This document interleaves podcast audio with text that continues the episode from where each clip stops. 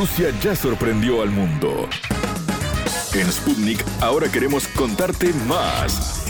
Historias, curiosidades, sitios de interés, estilo de vida, destino Rusia. Un gusto reencontrarme con ustedes. Bienvenidos a Destino Rusia. Hoy conoceremos todos los detalles de Naya Natalia, nuestra Natalia en español, la película documental sobre Natalia Oreiro y ese vínculo sentimental tan grande que la une con Rusia. Para eso conversamos con el director del film, el también uruguayo Martín Sastre, quien además tiene ascendencia rusa por parte de abuelos y bisabuelos. La producción del documental estuvo a cargo de Axel Kujevatsky. Las exitosas novelas protagonizadas por Natalia Oreiro trascendieron fronteras y le dieron una enorme popularidad, especialmente en tierras eslavas, donde la popular actriz y cantante charrúa conquistó el corazón de miles de personas, algo que la motivó a viajar seguido para brindar shows y entrevistas. La unión entre Rusia y Oreiro va más allá de lo laboral y es tan fuerte que el artista ya solicitó la ciudadanía rusa y aseguró que viajará nuevamente al país apenas pase un poco la pandemia del coronavirus que afecta al mundo. El fenómeno Natalia Oreiro en Rusia y lo que ha sido su vida hasta el momento forman parte de este documental que registra además la mega gira realizada por la cantante y actriz en 2014 por 16 ciudades y en la que por primera vez viajó a través del Transiberiano. En 2016, durante el prestigioso Festival de Cine Internacional en Moscú, fue exhibido un primer corte de la película, pero finalmente, desde el próximo 6 de agosto, se podrá disfrutar completa a través de Netflix. La entrevista. Un verdadero placer recibir en Destino Rusia a Martín Sastre, artista y director de cine y ahora responsable nada más ni nada menos del documental que se va a estrenar muy pronto en Netflix sobre la maratónica gira que hizo Natalia Oreiro en Rusia. Y él nos va a contar sobre eso y también su relación personal con el país eslavo. Bienvenido, Martín. Hola, ¿qué tal? ¿Cómo estás?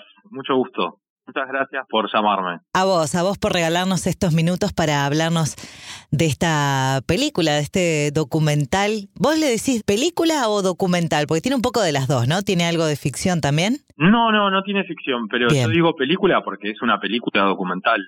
A veces, este, como que, hacemos la diferencia y categorizamos documental este, y película como si fuese solo ficción, pero en realidad el cine empezó por el género documental. Las primeras películas eran documentales, así que reivindico y digo película. Buenísimo. Naya Natalia se llama, que en español, en realidad está en ruso y en español significa nuestra Natalia, ¿está bien? Sí. Bien, ¿y el, el título cómo fue elegido? Bueno, Naya Natalia es como le dicen los seguidores de Natalia en Rusia. Ajá. Y digamos que luego que apareció y irrumpió Natalia como ícono popular ruso, la adoptaron por ese nombre, le empezaron a decir nuestra Natalia. Entonces, de ahí viene el título. Contanos cómo nació esta idea. Martín, de, de hacer este documental y cómo surgió? Bueno, la idea de la película en realidad tiene como su raíz en mi vínculo con Natalia, de ser amigos desde hace mucho tiempo, trabajamos en distintos proyectos. El primero que hicimos fue Mista Cuarembó, que fue un largometraje que hicimos hace 10 años. Y después seguimos haciendo otros, otros proyectos. Hicimos un cortometraje que se llama Protocolo Celeste, otro que se llama 100 años de cine argentino, que era para fijar el aniversario del primer, el primer largometraje argentino con el Instituto de Cine de allá. No sé, hicimos distintas colaboraciones, hice un videoclip para ella también. Bueno, hicimos distintas cosas y sobre todo como que mantuvimos la amistad, a pesar de que yo al principio estaba en Madrid y ella seguía en Buenos Aires, pero el vínculo siempre siguió como creciendo, digamos. Y a medida que pasaba el tiempo, el proceso de trabajo de Mista Cuarembó, por ejemplo, eh, yo iba a la casa de Natalia y veía que había gente que había llegado de Rusia directamente a Buenos Aires esperándola en la puerta de la casa, con mamushkas, con la cara de Natalia hecha por ellos. Increíble. Este, bueno, eso eh, me empezó a llamar mucho la atención también sentí como una empatía hacia eso porque mi abuelo era ruso, yo me crié entre mamushkas y comida rusa y balalaikas y cuentos populares rusos, entonces de alguna forma me parecía cercano, pero también este me llamaba mucho la atención, ¿no? Que gente había, se había ido desde Rusia hasta Buenos Aires solamente para eso, ¿no? Para estar cinco minutos con ella en la puerta de su casa, y Natalia salía y charlaba con ellos y estaba un rato. Y entonces, este, cuando Natalia iba a hacer esta gira tan larga por Rusia, por 16 ciudades, que además tenía la particularidad que iba a atravesar toda Siberia en el tren transiberiano, que yo había escuchado cuentos del transiberiano toda mi vida, le, le dije que me parecía que estaría bueno registrar todo eso, ¿no? Porque de alguna forma me parecía que era mucho más de lo que yo me imaginaba, porque Natalia creció con su público ruso, entonces lo tiene totalmente incorporado, para ella no es un fenómeno. Y como que a Natalia le parecía un poco extraño hacer un documental sobre ella y el público ruso, sobre su vida, le parecía, no le veía el interés.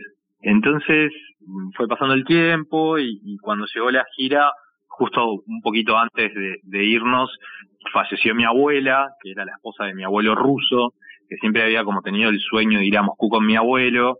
Y lo último que hablé con mi abuela fue eso, y me dijo, ay, qué suerte que tú vas a ir a Moscú. Y entonces, este, bueno, al poco tiempo llamé a Nati y le dije, mira, le prometí a mi abuela que iba a ir, así que tengo que ir. Y Natalia me dijo, bueno, dale, vamos. Y un poco surgió así, por un tema como afectivo, y claro, cuando llegué allá, todo lo que me imaginaba era poco. Realmente Natalia es un ícono popular que en Rusia se considera un ícono ruso.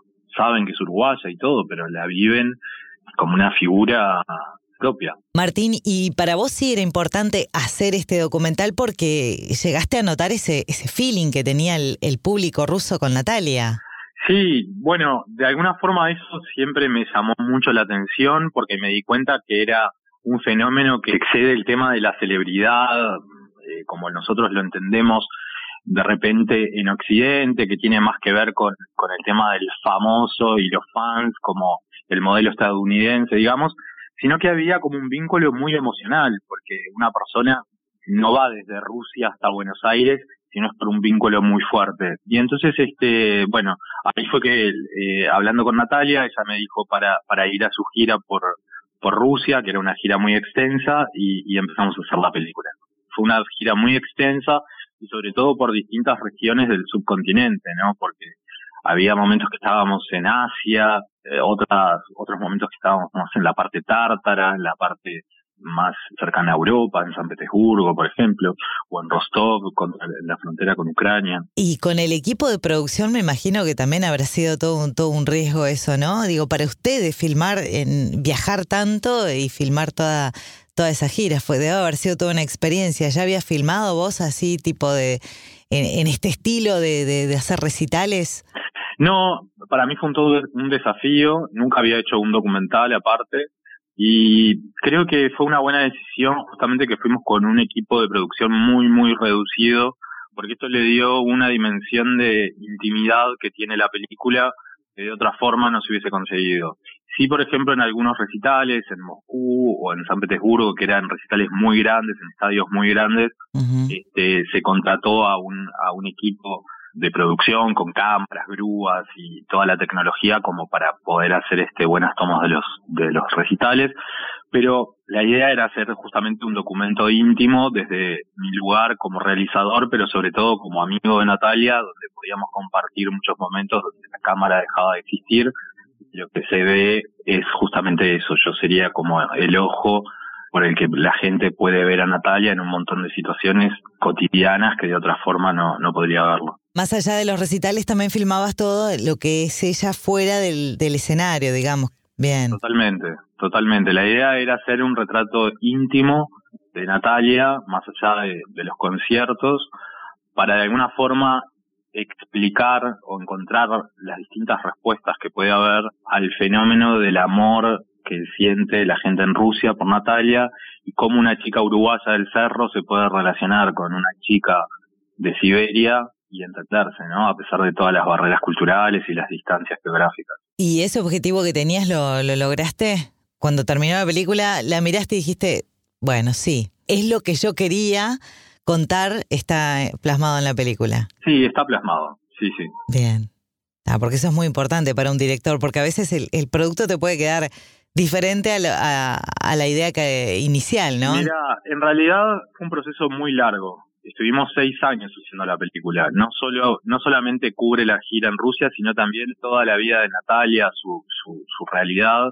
Ah, mira. Me parecía que, que para entender el fenómeno Naya Natalia, de por qué los rusos le dicen nuestra Natalia, había que entender primero quién era la persona, ¿no? Claro. Entonces, este, bueno, el rodaje se extendió más allá de la gira, con entrevistas a familiares, a su hija, a Ricardo, bueno, un montón de cosas que sirven para entender cuál es la esencia de Natalia también, ¿no? Entonces es una mirada muy íntima, muy cercana y este decir que alcancé mis objetivos eso nunca pasa porque es muy pretencioso siempre querés este arreglar alguna cosa o ir un poquito más pero sí me parece que se consiguió sobre todo por lo que me dice la gente que ya lo vio bien. que se consiguió el objetivo de, de, de hacer este un retrato muy muy cercano a Natalia y sobre todo a su vínculo con la gente en Rusia, con el público ruso. ¿Y qué conclusión sacaste vos de eso? Que lograste ver así personalmente, ¿no? Vivirlo en carne propia. Bueno, realmente fue muy sorprendente, ¿no? Por más que hace muchos años que somos amigos con Natalia, nunca me había imaginado lo que vi, lo que llegué a ver cuando llegué allá, porque es, como te decía antes, algo que excede al fenómeno de la celebridad.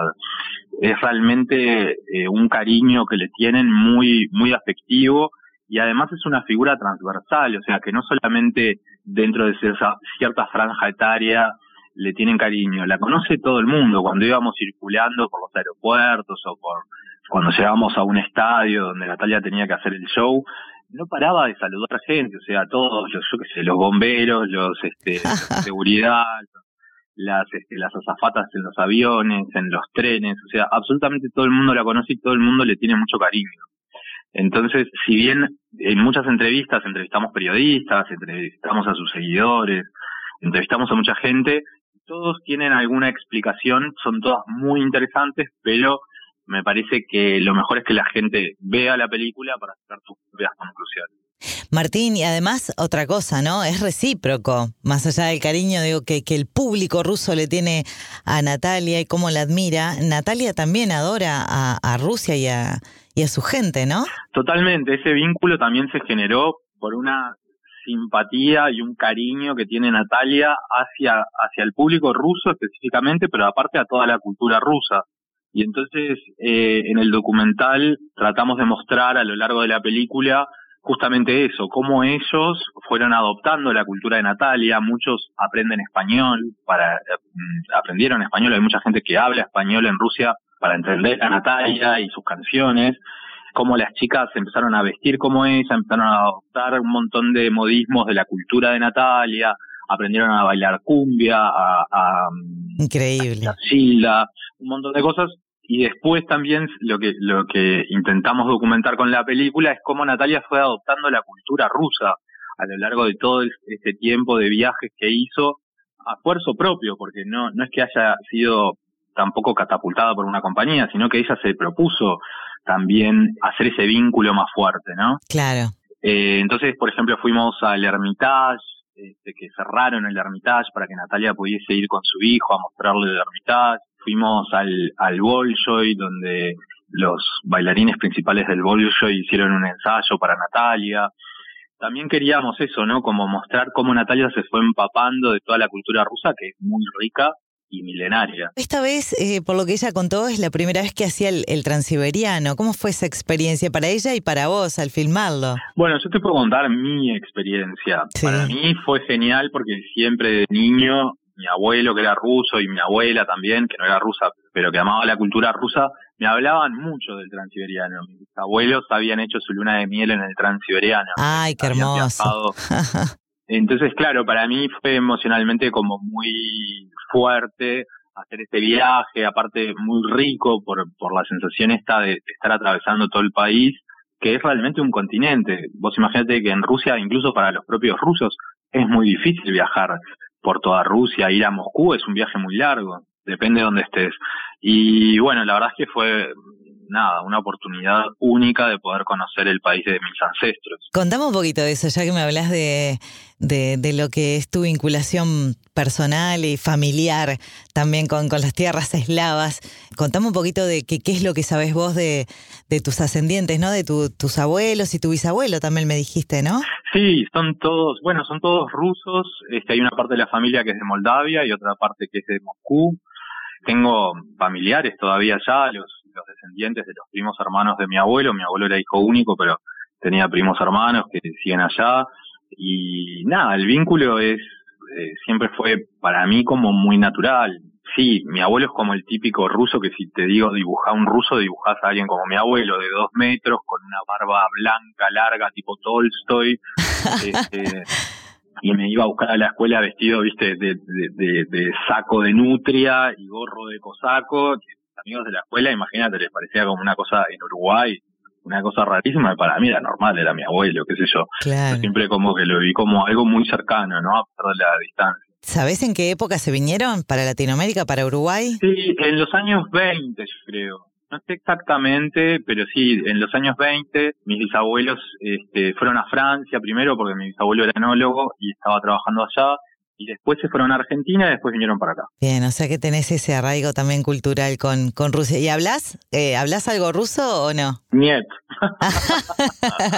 no, sé decir las palabras que me enseñó mi abuelo, yo creo no. Palabras sueltas, sí, como yo. Yo me doy cuenta que cuando me hablan en ruso puedo entender, Ah, mirá. todavía no me siento tan seguro como para hablarlo. Igual estoy tomando clases para poder hablarlo bien y la verdad es que me llena de orgullo y me encanta poder participar de la cultura rusa a través de esta colaboración con Natalia y, Claro. y tengo este todos sus seguidores allá son súper cariñosos conmigo y siempre me escriben entonces eh, siempre trato como de, de eso de, de poder hablar el mismo idioma Contámonos un poquito de eso, de, de, de, de cómo sigue ahora los pasos de la película. Se va a estrenar en, en la película se Netflix. estrena el 6 de agosto por Netflix en todo el mundo este hay subtítulos sí en varios idiomas en ruso por supuesto Sí. y el estreno es el mismo día en todo el mundo que es una de las primeras veces que Net- Netflix hace esto Te iba a decir, porque en- generalmente hacen exclusividades con algunos países nada más. Sí, la verdad es que fue genial este, poder estrenar en todo el mundo al mismo tiempo, porque bueno, justamente hay mucha gente de distintos lugares que la quiere ver. Y bueno, nada, es también eh, en este momento que la gente está encerrada, eh, con miedo a salir y bueno, con esta realidad, ¿no? Post eh, pandemia, donde los viajes parecen una utopía, como lindo poder llegar a través de Netflix a la casa de la gente con justamente una película que, que te plantea un viaje físico a través de Rusia, pero también un viaje a través de la vida de Natalia. Bueno, Martín, la verdad que ha sido un placer que nos cuentes esta película. Te deseamos todo el éxito y, como, gracias. como bien vos lo decís, que, que haga feliz a muchísima gente. Para nosotros es un orgullo que seas uruguayo y que, gracias. que estés al frente de esta, de esta película. Y encima Uruguayo descendiente de rusos, así que todo junto. ¿Eh? ¿Uruguayo y qué? Uruguayo y un poquito ruso. Ahí va. bueno, muchísimo éxito. Entonces recordamos que el Muchas 6 de, de agosto la van a poder ver en Netflix en todo el mundo. Anaya Natalia. Te mandamos un, un abrazo y muchísimas gracias. Gracias a ti. Hasta luego. Hasta aquí, Destino Rusia. Gracias por acompañarnos. Destino Rusia.